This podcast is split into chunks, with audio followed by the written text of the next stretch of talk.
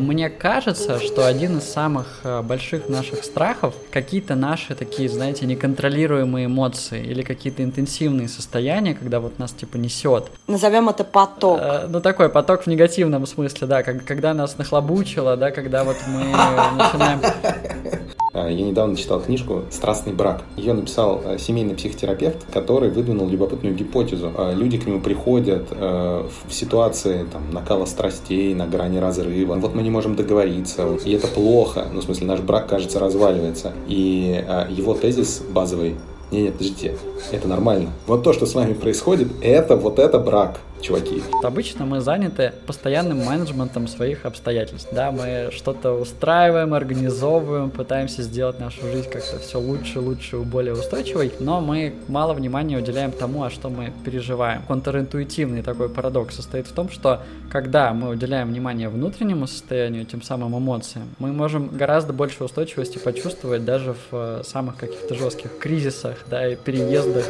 а смысл? А смысл? А, смысл. А, а смысл. Меня зовут Тимур Жабаров. Меня зовут Маша Иванова. И мы снова встречаемся через, после небольшого перерыва внутри э, нашего уютного подкаста, который называется «А смысл?», где мы говорим про культурные феномены, всякие штуки, которые нас с Машей беспокоят, и про то, куда мир катится, и ищем смыслы внутри диалогов. И сегодня у нас есть гость. Сегодня с нами прекрасный Максим Тимофеев, который организовал прекрасную компанию, которая называется DeepMind Consulting. А, и Макс точно расскажет про нее подробнее. Я люблю Максима, потому что э, этот человек умудряется привносить ядро смысла и осознанности в те команды и корпорации, в которых, кажется, на это... Мне казалось раньше, что нет ни малейшего запроса, а Макс как-то умудряется э, эту точку контакта организовывать. Макс, чуть расскажешь про себя?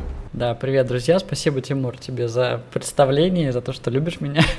Это приятно. Да, мы последние три года занимаемся привнесением осознанности и вообще психологической такой линзы в корпоративную среду. Вот, и проводим всякие образовательно-фасилитационные программы, работаем с руководителями на тему того, как можно э, культуру компании, да, как-то подвинуть в сторону большей человечности, а для нас это означает еще и большей продуктивности, большей эффективности, то есть это вот какие-то понятия, которые на самом деле э, с точки зрения науки и с точки зрения там нашей практики, да, они идут уже рука об руку. Но последним, э, в последнем году мы начали как-то больше еще ориентироваться на не корпоративные корпоративную среду и запустили свое сообщество про развитие, запустили э, такую программу практик регуляции и исцеления нервной системы, которая помогает людям справляться с последствиями травмы, да, и как-то учиться проще переживать сложные всякие интенсивные состояния, которые так или иначе, да, у всех у нас есть, и иногда выбивают нас э, надолго из жизни, да, мы потом как-то там восстанавливаемся. В общем, такого рода штуками мы занимаемся, и э, я надеюсь, что это помогает сделать как-то наш э, мир чуточку лучше, ну, по крайней мере, ту реальность тех людей, с которыми мы работаем, да, у нас есть вот такой отклик, что мы, мы им помогаем, и жизнь становится какой-то более приятной и более осмысленной. Вот э, ради этого я и работаю последние годы. Меня, конечно, очень все это вдохновляет и восхищает, и отталкиваясь от твоего представления, мне хочется э, такую задать, наверное, тему первую. Ну, поскольку вот вы и мы тоже а, давно интересуетесь темой осознанности, как осознанность влияет и что она меняет, а, вот мне любопытно стартовать с вопроса, а что такое этот самый человек как образ результата? То есть вот мы с вами говорим, что мы привносим осознанность, это некие процессы, там вот человек справляется и так далее. А кто этот такой? Этот человек созидающий или человек, э, к которому, к образу которого вы в итоге приводите людей? Вот этот образ результата, он что собой представляет? Как ты это понимаешь? Это интересный вопрос. Да, спасибо, Маша. Интересный вопрос, потому что ну, мы, мы живем в такой э, среде, да, где люди постоянно думают, э, что я получу там, если я заплачу сейчас деньги за какой-то продукт, э, что в моей жизни изменится, да, то есть у нас общество очень такое ориентировано на результат, на какие-то измерения, цифры и так далее, вот, и, ну, конечно, мы, мы как-то должны на этот вопрос отвечать, но мой первый отклик, он, знаешь, лежит скорее в какой-то такой плоскости, что я э, написал там картину, или я написал э, какую-нибудь художественную книжку, да, я через это выразил там какой-то свой смысл, свое понимание мира, там ценность какую-то передал, красоту, не знаю, да, попытался вот сделать э, эту реальность какой-то более наполненной. Вот, и дальше человек эту книгу читает или на эту картину смотрит, и понятно, что у меня есть некоторая интенция, да, какая-то мотивация на него повлиять определенным образом, но э, я, наверное, ну, было бы, наверное, неправильно думать, что после этой книги человек должен стать там честным или там суперпродуктивным или еще каким-то. То есть э, те инструменты, те практики, которые мы обучаем, там, то пространство в сообществе, которое мы создаем, оно скорее э, они все скорее помогают человеку э, наладить больший уровень чувственности, да, больший уровень э, контакта с самим собой. И через это дальше уже происходит э, ряд изменений, потому что если мы, там, не знаю, не чувствуем, в каких мы сейчас эмоциях или в каком мы сейчас состоянии, то нам очень сложно на самом деле понять реальность другого человека. И без этого, да, без этого фундаментального такого уровня осознанности, который можно называть этим словом, или там контакта с собой, чувствительности, сложно говорить про там образование, про лидерство, про отношения, да, потому что я не чувствую себя, я не чувствую другого, это значит, что мы просто э, как бы в, полном рассинхроне находимся и там один на одной волне, другой на другой волне. Мы не можем э, без этого куда-то вместе пойти. Вот э, поэтому мы даем инструменты для того, чтобы люди э, ну, как-то больше упорядочили свой внутренний мир и развили какие-то навыки, да, для того, чтобы жить более счастливо, более эффективно во всех смыслах, более осмысленно. Но мы не можем привести людей к какому-то вот определенному результату, к четкому такому и фиксированному. Звучит для меня сейчас, знаешь, как, э, что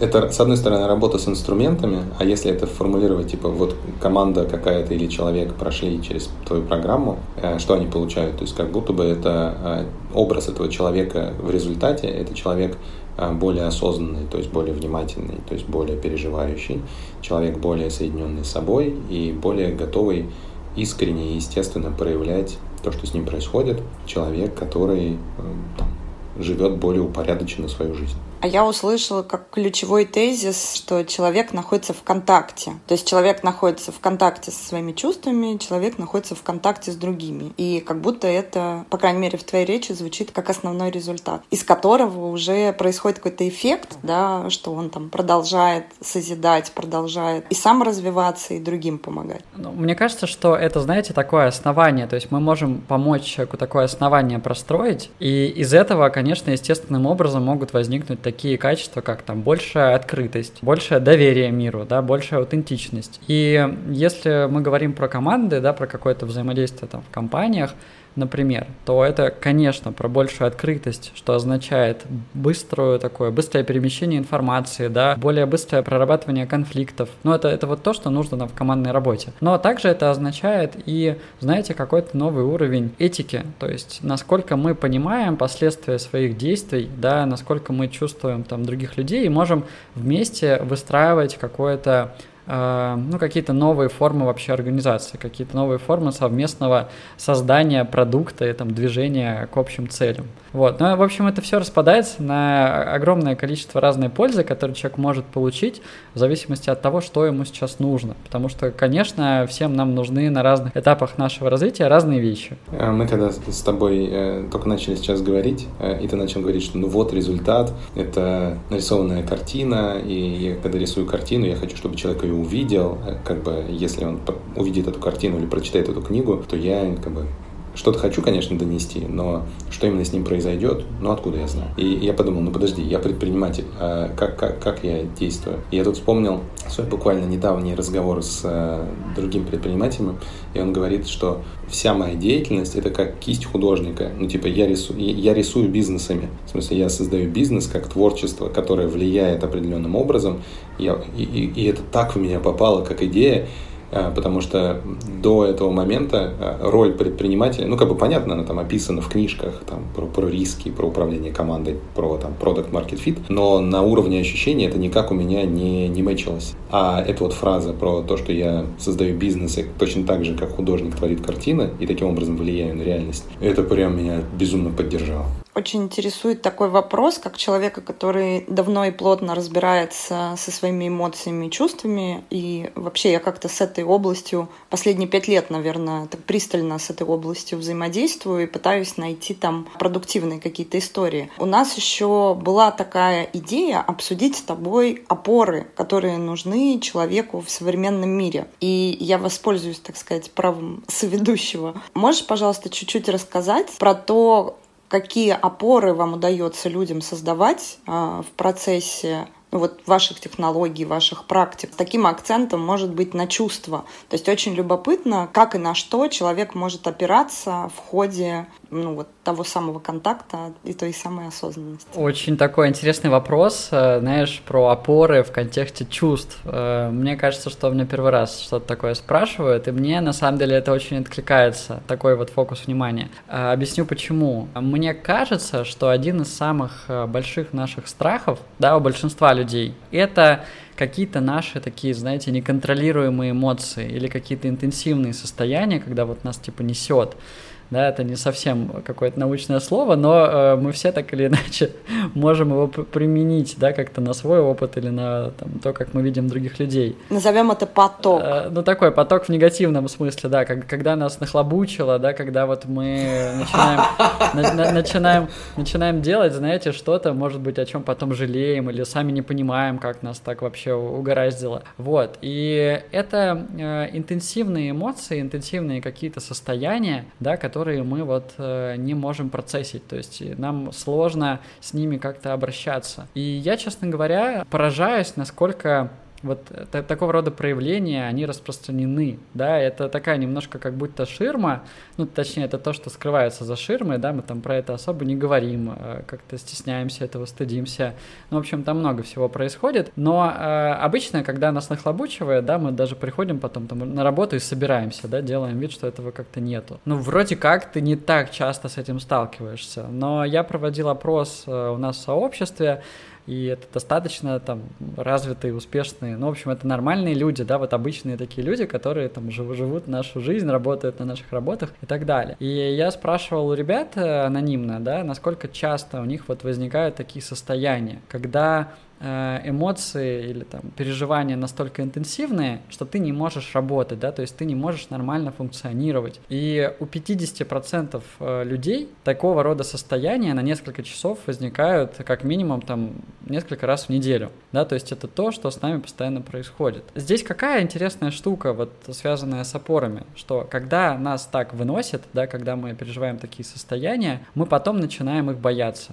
да, и у нас э, из-за того, что что-то такое может возникнуть, и нам будет тяжело, да, возникает тревога. И все это, конечно, создает там дополнительный стресс, вот это вот чувство неустойчивости в жизни. И наблюдать, как люди потихонечку начинают как-то справляться с этими состояниями, да, понимают вообще, что такое в этот момент что происходит в этот момент, понимают, что они могут сделать, да, у них прям релиф, такое облегчение возникает, что вау, я могу, оказывается, это как-то контролировать, я знаю, что в эти моменты делать, да, и это само по себе э, дает, мне кажется, там 40-50% вот этого ощущения устойчивости э, в жизни, которые только можно вообще реализовать. Не э, какие-то внешние обстоятельства, да, там не то, что мы как-то подруливаем вовне. Вот обычно мы заняты постоянным менеджментом своих обстоятельств, да, мы что-то устраиваем, мы организовываем, пытаемся сделать нашу жизнь как-то все лучше, лучше, более устойчивой, но мы мало внимания уделяем тому, а что мы переживаем. И парадокс, да, контринтуитивный такой парадокс состоит в том, что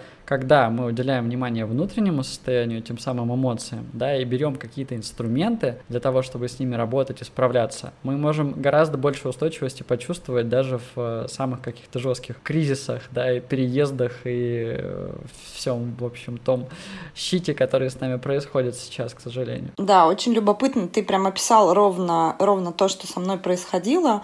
Э, я всегда была фанаткой концепции потока на протяжении достаточно долгого времени. Мне казалось, что вот поток, он все определяет. Поток — это такое продуктивное, конструктивное состояние, когда тебя несет, когда у тебя есть энергия что-то делать. И э, после какого-то количества неудач э, действительно у меня возник вот такой вот страх этого потока, потому что в какой-то момент стало понятно, что я выдаю не только что-то такое продуктивное, конструктивное, я выдаю какие-то разрушительные вещи, которые в том числе там накапливаясь приводят и к ослаблению а, меня к ослаблению других людей, там, когда у тебя в команде, например, там люди начинают выгорать, и ты замечаешь это как некое постоянное такое явление. И вот любопытно, а что же является, да, если ты говоришь, что в целом как бы этого бояться не надо, с этим можно справляться, а что является, вот как бы ты это сформулировал, не знаю, концепт опоры, что ли, вот именно в этой области. То, то есть, окей, мы не боимся,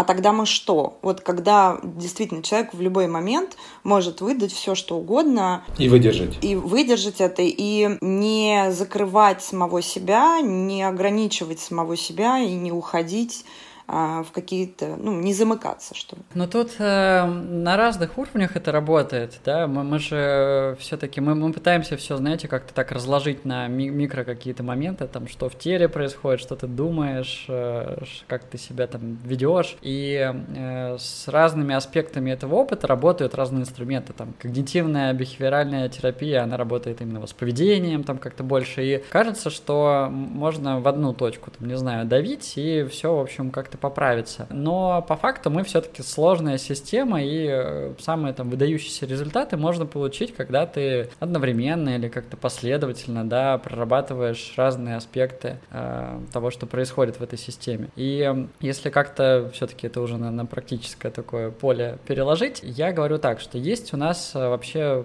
понимание, да, вот э, как того, как мир устроен, да, там мировоззрение, Э, система таких верований, да, ну, в общем, то, как мы видим мир. И э, это такой достаточно фундаментальный уровень, с которым можно работать, потихоньку приводить себя через разные инструменты, да, через разные какие-то разговоры, там, не знаю, э, опыт э, там разных учений, да, там, стоицизма, буддизма, современной психотерапии, приводить к тому, что вообще-то то, как мы видим мир, это не совсем э, правильная картинка, да, вот э, большинство людей привыкло думать о том, что, значит, мы должны добиться какой-то такой комфортной жизни, мы должны добиться этой устойчивости, мы должны добиться счастья. То есть мы как будто тащим себя на протяжении всей нашей жизни в какие-то удобные, приятные для нас условия. Но жизнь, она раз за разом показывает, что это bullshit, да, что это недостижимо. Мы можем ценой каких-то невероятных усилий, да, себя на некоторое небольшое, как правило, время поместить в состояние комфорта, но потом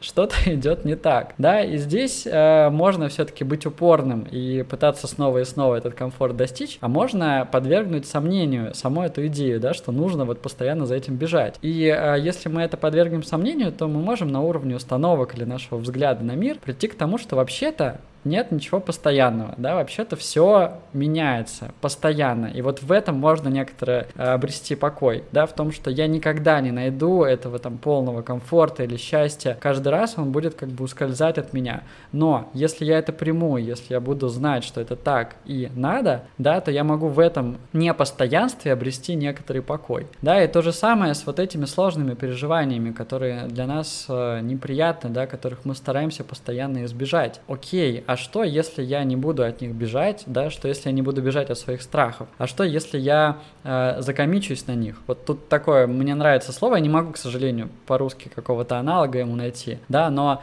на примере мне там страшно, не знаю, почувствовать одиночество, да, это вот моя какая-то уязвимость, э, от которой я всю жизнь там вследствие своей истории так или иначе бегу, да, я завожу много друзей, развожу много работы, как-то живу в местах, где много людей. Вот, я от этого одиночества бегу, да, от этого страха. Но что, если я закомичусь на то, чтобы быть одиноким? Что, если я повернусь к этому и скажу, блин, да это вообще классно, да, я, я могу себе разрешить э, быть с этим всю жизнь, да, вот я могу решить прямо сейчас, что это будет навсегда, что жизнь будет такой, я буду одиноким, да, и вот э, такого рода взгляд на эти уязвимости, он тоже дает невероятное облегчение, устойчивость и свободу, потому что ты перестаешь бежать от некоторой правды жизни, да, и э, на уровне взглядов мы можем приводить себя в, во все большей, большей, такую большую, большую согласованность с правдой жизни, с тем, какой, какой она есть. Она непредсказуемая, она местами жестокая, местами добрая. Да, мы переживем вот эти уязвимости свои, эти самые большие страхи. Все в какой-то момент придется отдать, отпустить. Это вот то, как, как все устроено, но мы можем переживать и как-то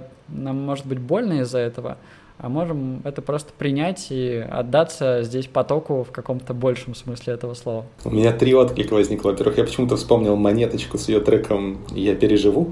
Я переживу и вас, и нас переживу, и смех, и грех переживу, и все, и все переживу.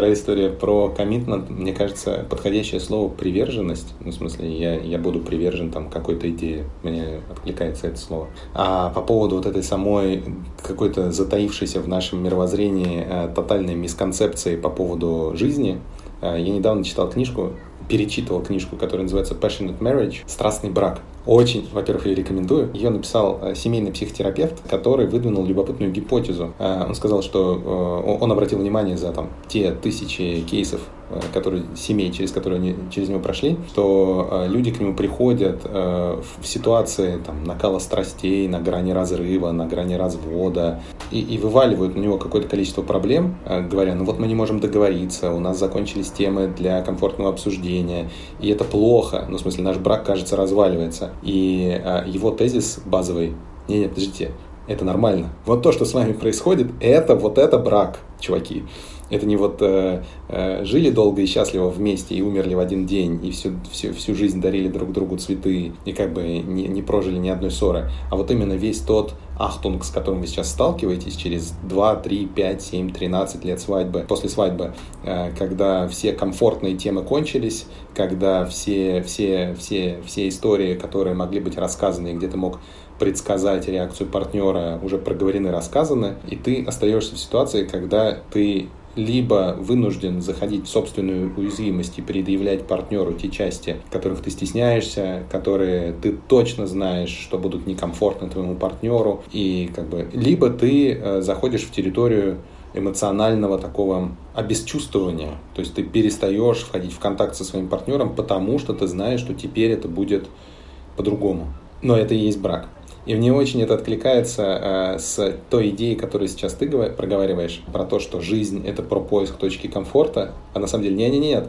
Жизнь — это вообще-то про разное, и это как раз нормально. Очень глубоко это у меня резонирует сейчас. Я вот хочу добавить. Дело в том, что с одной стороны, я согласна про то, что жизнь — это там не стремление к комфорту, и что действительно есть, наверное, какая-то группа людей, которые, ну вот когда появилась вот эта вся тема продуктивного состояния, ресурсного состояния, саморегуляции, что они начинают подменять цель. Вот. Но мне все таки любопытно пообсуждать, а, поскольку я сама эту цель не подменяю, и мне кажется, что еще есть какое-то количество людей, которые в целом отдают себе отчет, что жизнь — это и есть все то, что с нами происходит. Но если мы уходим вот в этот коммитмент перед самым сложным, там же тоже не всегда можно с этим справиться. Ну, то есть я знаю прецеденты, когда люди, ну, шли к врачам, к разного рода врачам, хотя в целом они исповедовали, назовем это так, да, или как, разделяли э, этот образ жизни, и это действительно очень сложно, и иногда это риск для здоровья. Когда ты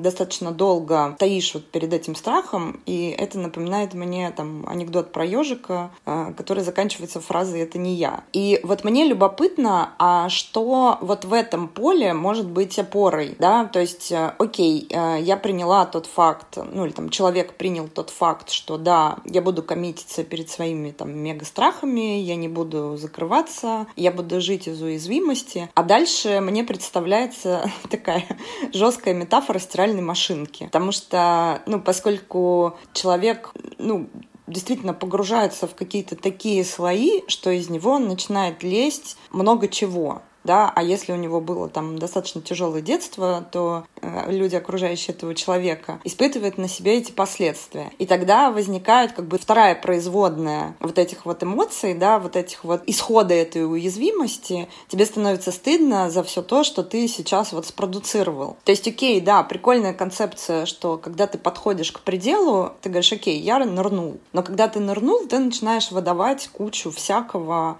что э, в современном мире называется токсичным. Что является в твоем опыте регулятором и опорой? Вот что является, не знаю, как быть, какие-то, может быть, направляющие ты можешь э, вспомнить из опыта в ситуации, когда окей, мы нырнули в страх, из нас полезло, и нас начинает разносить, как бы, и мы начинаем выдавать какую-то э, супер непродуктивную историю, которая и на нас самих не очень хорошо влияет, и на других э, людей не очень влияет. Что бы ты вот тут вот посоветовал? Ну, мне кажется, что мы постепенно так разворачиваем э, вообще вот эту всю да, схему или карту разных опор или работы с разными уровнями системы. Вот сейчас проговорили про э, то, как вообще мы можем смотреть на реальность, и э, можем перейти к следующему, да, к такому блоку, через который мы на самом деле больше учим э, как-то понимать свои состояния, свои эмоции. Э, мы вот обычно там, когда программы делаем, мы даже не, не так много затрагиваем этого э, мировоззренческого слоя, потому что он, э, я не знаю, он требует, требует коммитмента, да, то есть человеку должно быть интересно еще с этим тоже как-то разбираться, потому что это э, мы как бы пересобираем или как-то трясем вообще основы того, как э, люди смотрят на реальность. Более такой понятный или простой, не знаю, уровень, хотя на практике, конечно, тоже там с ним можно много лет работать и э, запутаться 10 раз по дороге. Это тело, да, это то, вот, что прямо сейчас там мы переживаем, испытываем, где у нас там напряжение, где расслабление, где всякие зажимы, пульсации и так далее. Тело — это там отдельная вселенная, и э, понятно, что все эмоции, ну, в смысле, мне понятно, но я не, не устаю это повторять все эмоции или все состояния психические, да, они не существуют отдельно от тела, да, они не существуют только там в какой-то э, вот нашей умственной такой реальности или в вакууме. И это легко эмпирически проверить, да, если мы испытываем там злость или радость или какую-то другую эмоцию,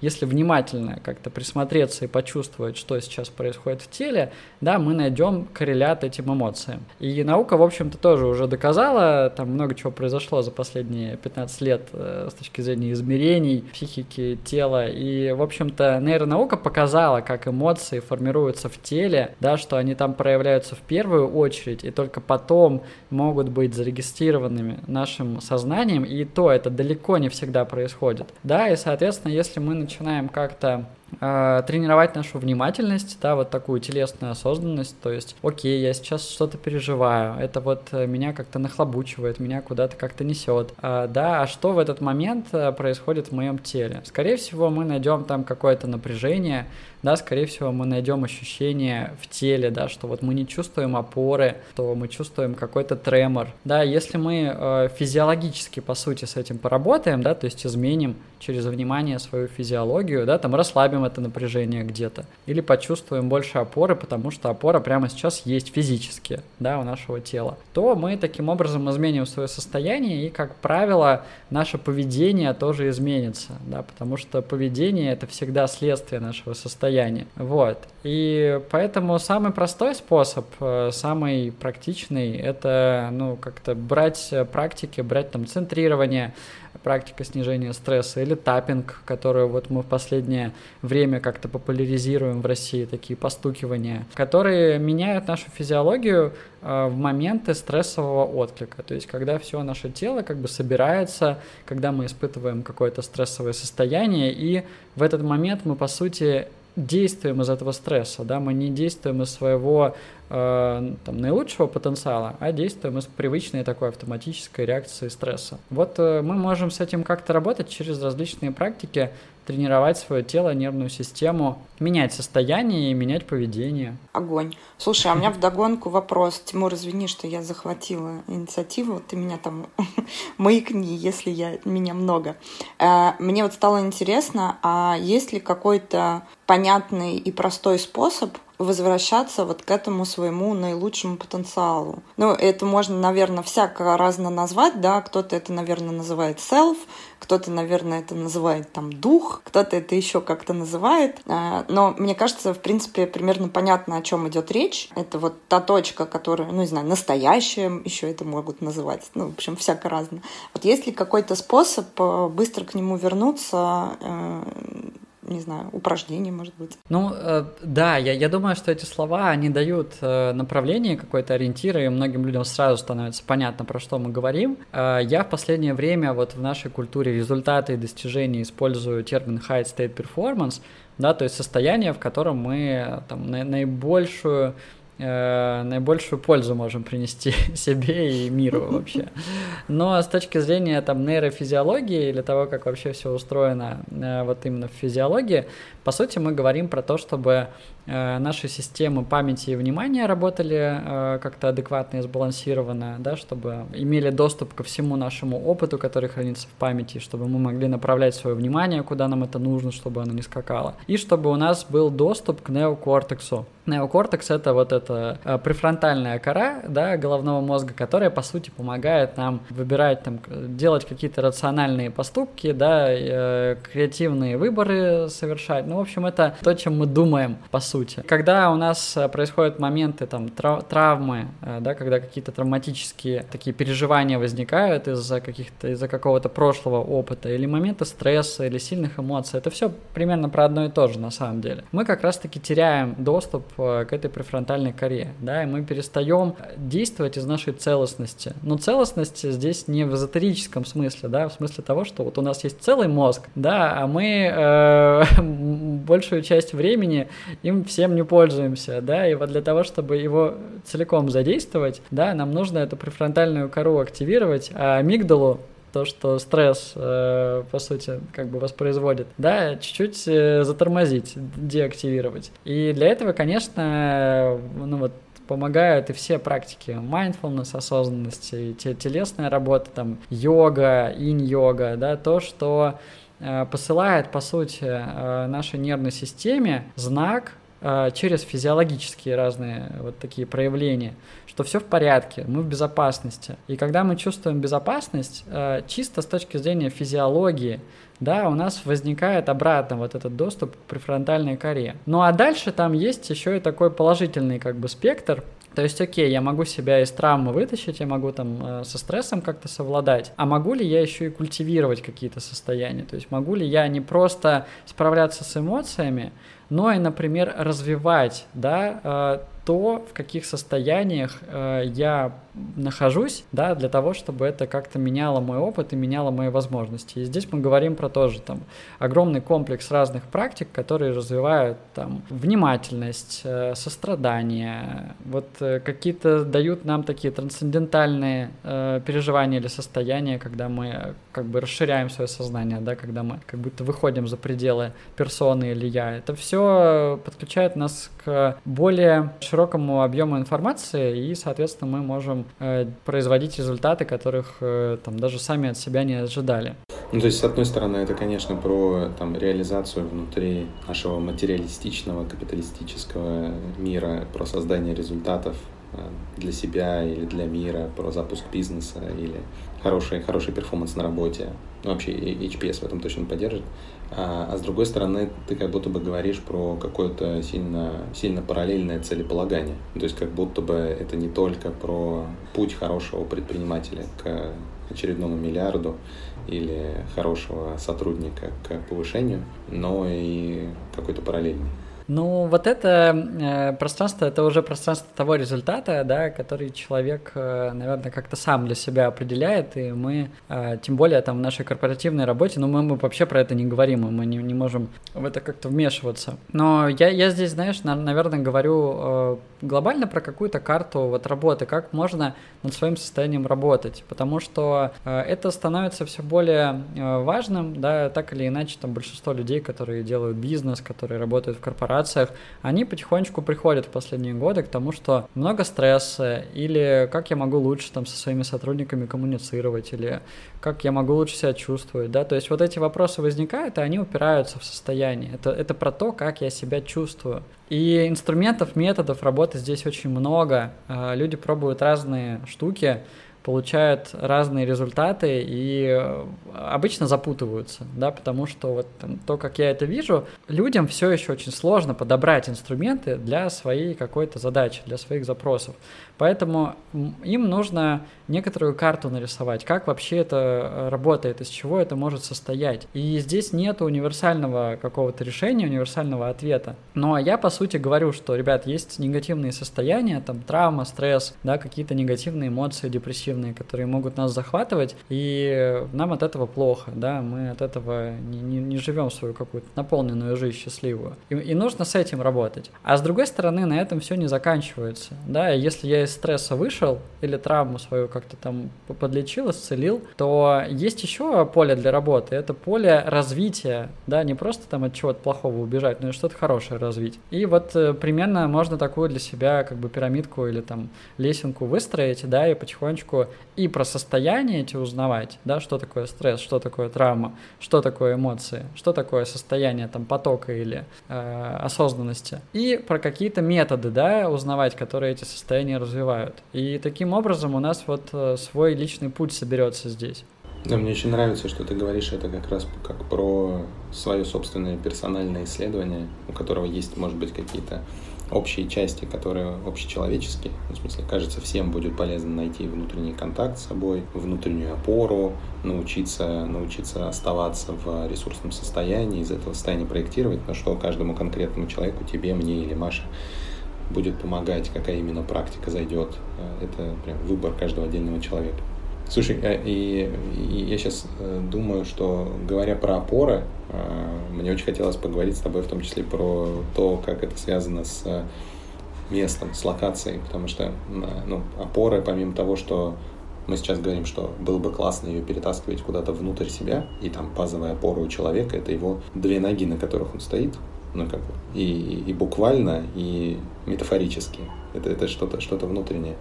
И при этом есть какое-то количество внешних опор. И они э, там, за последний год, за последние три года, ну, прям сильно пообстучались. И это и про возможность как-то путешествовать, и про там, семью, и про контакт внутри семьи, и про э, место, в котором ты родился, и в котором ты живешь, и там про физическое ощущение дома. Э, то есть как будто бы все внешние опоры постепенно э, доказывают, что ну, они не, не то чтобы не настолько устойчивы, но они временные, что ли. Ну, то есть единственная опора, которая всегда с тобой а, и, и, и всегда тебе доступна для того, чтобы это состояние каким-то образом позвать и в себе, в себе его запустить, а, а, оно корнями уходит в тебя самого.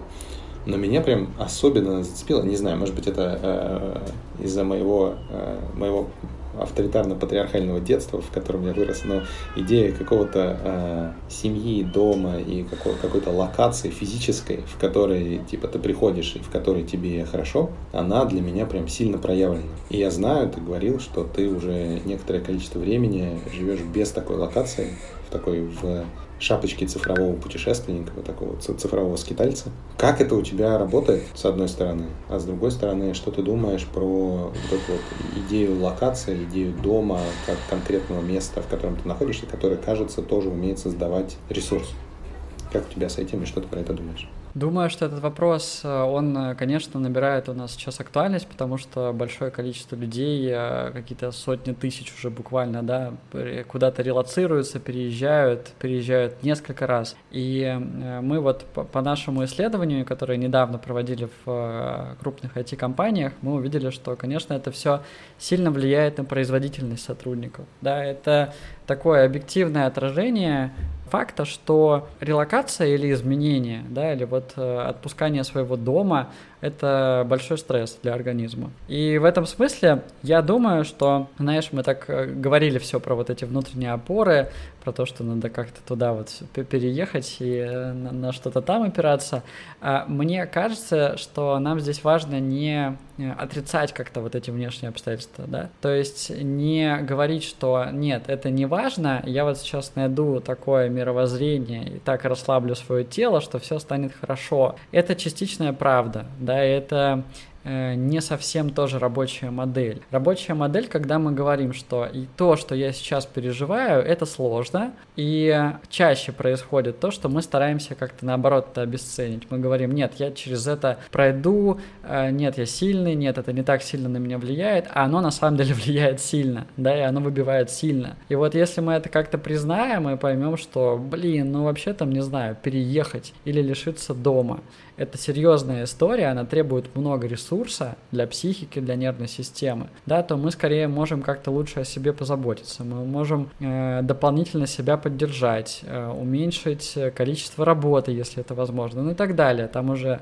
детали всякие всплывают. Как бы суммируя, да, мне хочется сказать, что потери внешних опор это жестко, и это вдвойне жестко, если у тебя к этому моменту не простроены каких-то внутренних опор. То есть тебе приходится одновременно сталкиваться с тем, что у тебя и снаружи нету, и внутри, может быть, не сформировалось. А, поэтому, конечно, внутри надо строить тоже как-то заранее, но уже как получилось. У меня здесь э, радикальный опыт э, в том смысле, что у меня нету вот как бы места, которое я могу считать прям своим домом уже очень много лет. То есть э, где-то 17 или 18 лет у меня нету место, которое я говорю, что это мой дом, да, я здесь чувствую себя комфортно. Э, в 17 лет переехал в Москву, и вот э, после этого сразу 5 лет жил в общежитии МГУ. Это место не было моим домом, оно было моим каким-то таким функциональным пристанищем. И начиная с того времени, да, я вот, к сожалению, все еще нахожусь в процессе э, каких-то постоянных изменений, перетрубаций. Э, последние 4 года тоже довольно радикально, потому что когда я начал делать DeepMind, я, у меня было, было полное переформатирование, знаете, такое в жизни. Я ушел с работы в корпорации, э, я отпустил свою квартиру, мы решили, что мы поедем в Таиланд на какое-то время, уже вот так на подольше, там на 4 месяца, по-моему. И квартира, в которой мы долго жили с женой, на Покровке, на Чистых прудах, мы такие, ну ладно, мы, мы там на 4 месяца уезжаем, все, уже нет, наверное, смысла, давай ее отпустим. И с того момента, 4 года уже, я практически каждые 2-3 месяца куда-то переезжаю. То есть у меня вот бесконечный процесс э, этой смены локации, адаптации к этому. И, честно говоря, это безумно сложно. То есть это прям э, то, что существенно подвымотало мою нервную систему. Это мои ресурсы подточило довольно фундаментально. Но вместе с тем я, конечно, уже научился как-то к этому, наверное, лучше других адаптироваться, и у меня есть там уже, знаете, какой-то, не, не только у меня, но и у моей жены Даши, есть набор лайфхаков, как вообще с жилищем, с вот этими всеми перемещениями обращаться, чтобы не было, ну, настолько мучительно больно и плохо от этого всего. Слушай, а у меня вот в этом месте возникает такой вопрос. Локация — это же не только дом, да, и я прям вот как это I'm with you here, вот про то, что нету ощущения дома. У меня тоже я переехала в Москву а, что-то 18 лет назад, 19 лет назад. И у меня тоже нет дома, я там сменила 40 локаций, и круто, что ты вот это проговорил, потому что я вдруг подумала, что это нормально. Ну, то есть ну, это означает, что я просто не нашла. Ну, не нашла, и ладно. Как бы, значит, я в поиске. Это очень крутая метафора, спасибо за нее. Но локация — это же не только место, да? Локация — это еще и люди, и это еще социальные связи, которые, ну, например, в моей картине мира это прям одна из ну, таких очень важных опор.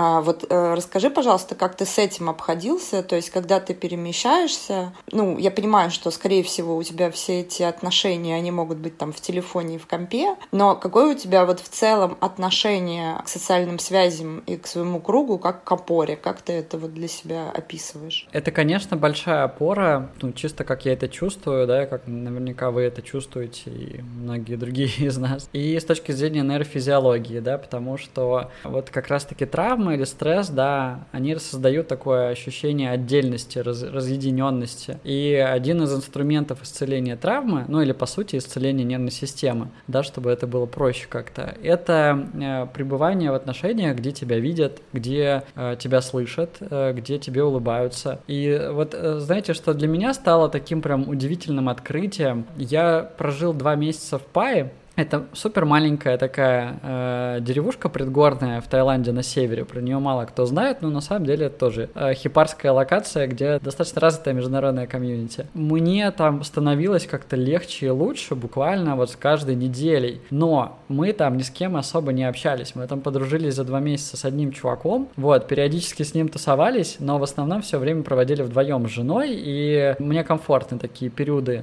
э, знаете, отдельности или какой-то уединенности. Но в чем был прикол? Прикол в том, что э, это место не испорчено туристами, там не очень много людей, и куда бы ты ни пришел, да, тебе там улыбаются, на тебя там смотрят, то есть тебя как бы там видят. И вот это э, чувство опоры, оно для меня на самом деле не только состоит в каких-то глубоких таких связях, глубоких разговорах с друзьями, когда тебя могут там выслушать, поддержать как-то, да, ты можешь, не знаю, вот поделиться. Но оно э, выражено еще вот в этих маленьких моментах, когда тебе просто улыбаются, и ты прожил свой день, а тебе там 10 человек улыбнулось, было тебе рада, да, и я понял, что на самом деле э, вот именно найти для себя среду, где нету вот этой абсенции, э, ну, проще говоря, что ты приходишь в кафе, к тебе там, тебя там не замечают, да, с тобой там общаются как просто с клиентом, э, говорят тебе сколько денег, что вот, вот вы можете даже глазами не встретиться в этот момент.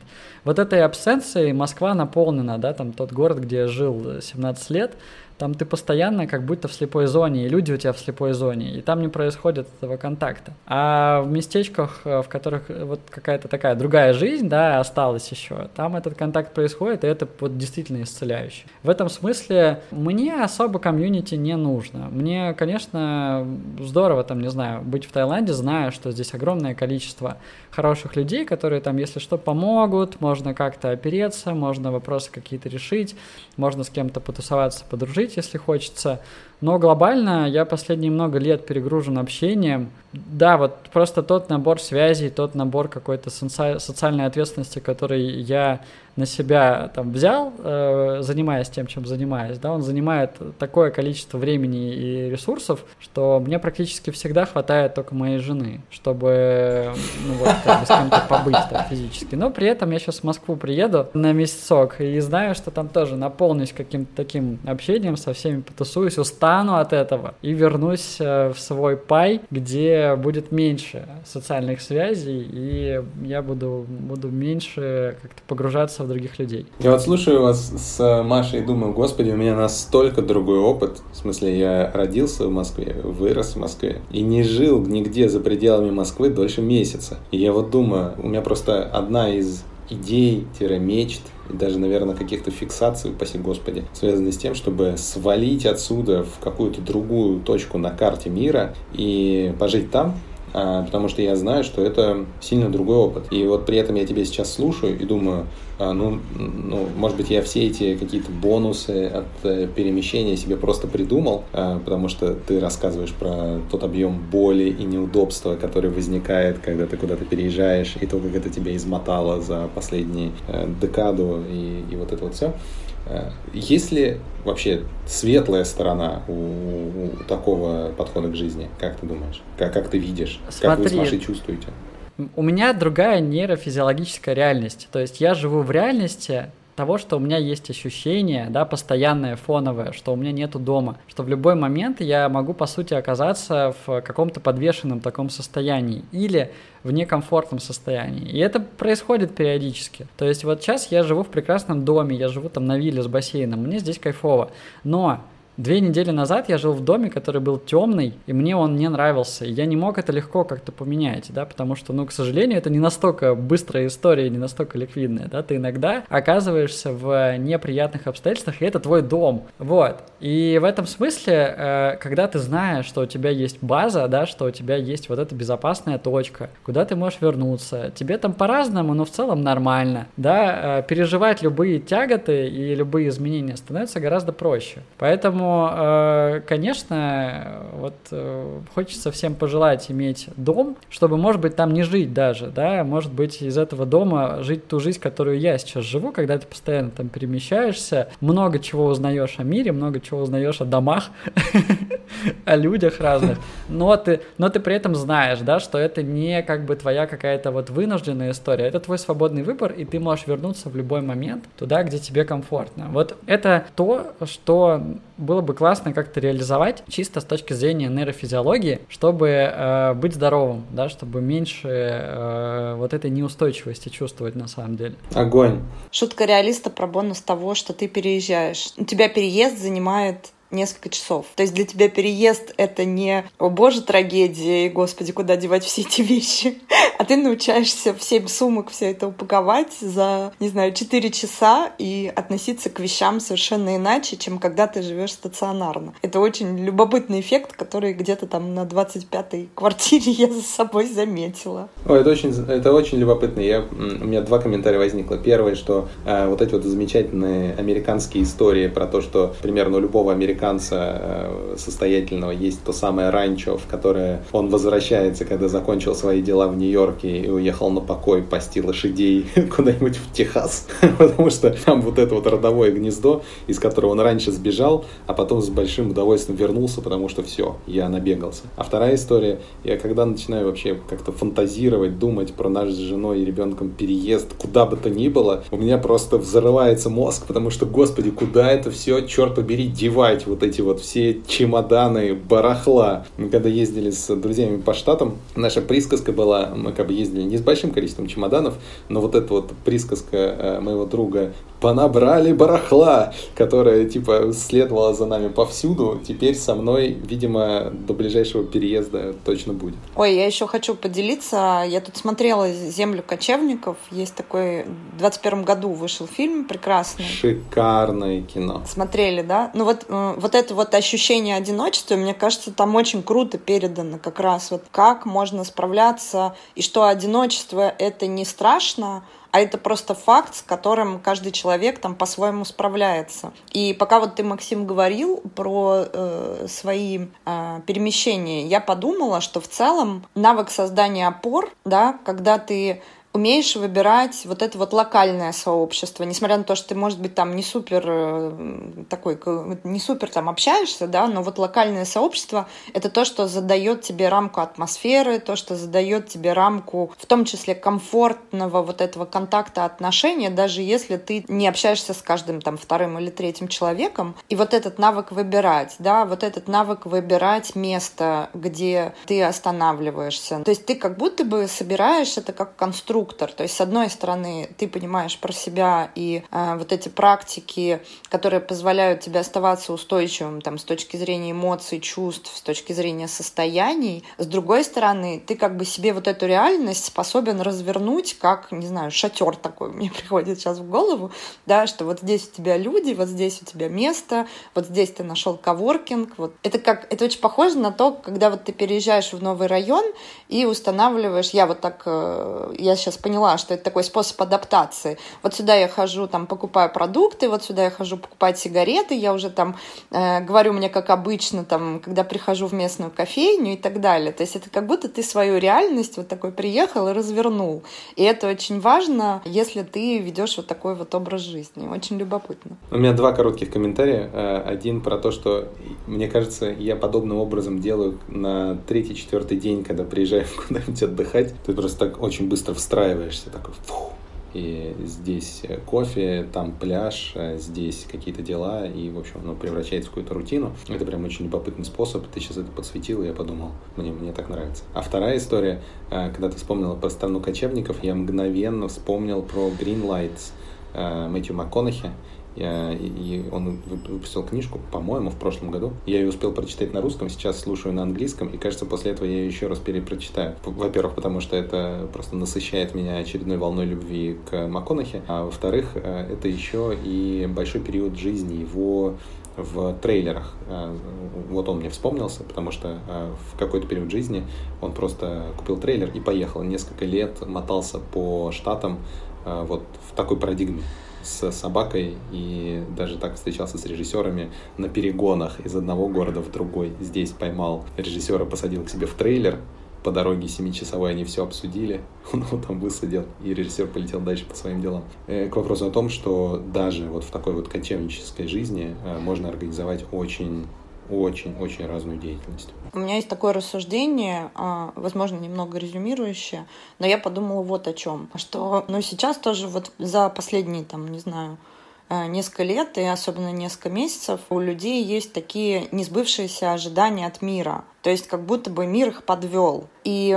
люди сталкиваются с фрустрацией относительно того, что мир оказался там недостаточно справедливым, недостаточно приятным, недостаточно каким-то для того, чтобы... А дальше вот рассуждение не распространяется. И я вот подумала, что мне кажется, что мы проходим сейчас какую-то очень, с одной стороны, жесткую, но с другой стороны, очень э, реалистичную и правильную фазу взросления. Фазу взросления в том смысле, смысле, что, ну вот есть контакт там с собой, есть контакт с другим человеком, а есть контакт с внешним миром. И мы вот этот вот контакт с внешним миром сейчас, по сути, там как социумы, и причем даже не только в России, а в целом как бы в мире, учимся выстраивать. И да, и у каждого это получается там в меру своих навыков, в меру своих там, своей подготовленности и так далее.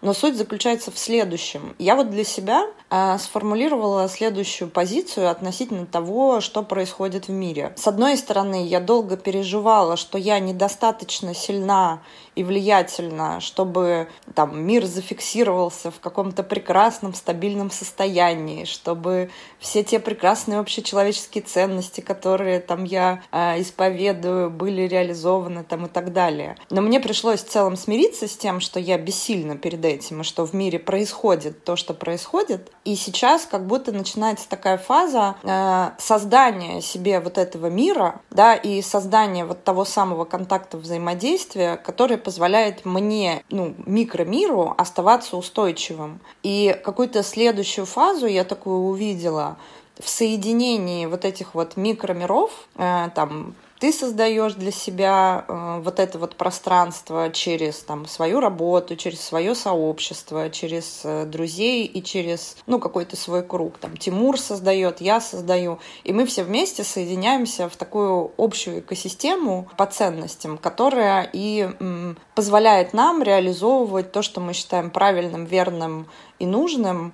И э, вот это и есть тот самый мир, к которому мы стремимся ну вот мы там со своими ценностями стремимся. И в целом с этим тоже все в порядке. То есть вот это ожидание, что весь мир будет так жить, оно в целом, ну, такое немножечко детское, а задача, она выглядит примерно вот так. Вот это мой, наверное, главный сейчас э, вывод после нашего разговора про все виды опор, которые есть. У меня э, очень много согласия, и мне кажется, что история про взросление мира мне кажется, э, все люди, с которыми за последние 10 лет, пока я занимаюсь образованием и вообще погружаюсь в эту тему развития человека, говорили, все люди мечтали о том, что, о Господи, как бы сделать так, чтобы человечество наконец-то вышло на новый виток развития, наконец-то повзрослело, наконец-то начало заботиться о себе и о других, и вообще увидело что-то большее за пределами зарабатывания денег.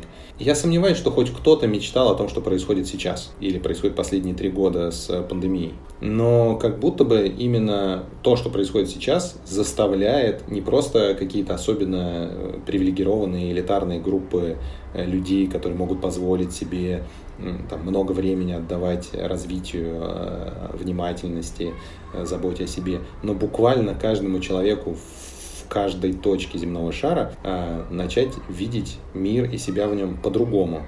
И это, конечно, выливается в разбитые надежды, в разрушенные ожидания и в такое столкновение с тем, что, о Господи, неужели никто по-настоящему мне ничего не должен? И уж тем более мир мне ничем не обязан. Э, как будто бы эти фразы ну, это, собственно, не новость. Э, как бы книжки философские э, за последние 2000 лет как будто бы не сильно изменились по э, качественному содержанию, и мы до сих пор считаем, что стоицизм, я считаю, что стоицизм — это одна из лучших философских систем, на которые вообще можно опереться, или это часть буддийского философского учения. Но все эти книжки внезапно становятся не пристанищем особых групп, которые настолько в своем познании преисполнились, что пошли это, это как бы изучать и пропагандировать. А это становится ясным для, для множества людей, и, конечно же, это болезненно. Как будто бы мы оказываемся в ситуации такого подросткового проживания не отдельными детьми, не отдельными группами, а прям массово столько общего я вижу в эмоциональном фоне, который возникает у людей там, во взаимодействии с собой, во взаимодействии с другим, чего на протяжении предыдущих там, 10 лет деятельности смарт-курса мы унаблюдались в тех там, нескольких тысячах семей, которые пытаются построить контакт с собственным подростком. Это любопытно. И я так рад, что мы здесь втроем собрались, и я так рад, что у каждого из нас есть какой-то небольшой кружочек, который который не огульно отрицает происходящее, а который в меру своих сил способностей и осознанности, упаси Господи, и мудрости пытается с этим разобраться и пытается построить свою, свою жизнь в этом и помочь другим. Мне кажется, так есть шанс победить в том смысле, что не погибнуть, как, как виду. Максим, у нас это с, с, нас с Машей поперло в великие философские умозаключения и э, верхнеуровневое такую концептуализацию. Заверши, пожалуйста, нашу, наш диалог. Я в этом уже немножко потерялся. Вот, э, мне кажется, все, все верхнеуровневое выдал, что, что хотел выдать. Но в заключение скажу, что мне кажется, что да, конечно, у нас есть обстоятельства, в которых мы живем. И ну, наша задача в них э, оставаться человеком и э, ре- реализовывать какие-то свои цели, да, желательно аутентичные, глубокие, да, и что-то что успеть создать Э, хотя бы в себе самом за время нашей жизни. Вот. А обстоятельства мы не выбираем, они есть какие есть. Макс, спасибо тебе большое за то, что ты нашел время и желание для того, чтобы с нами поболтать. Для меня это было да, супер Да, Спасибо большое, очень рада познакомиться. Спасибо, спасибо. До встречи, друзья.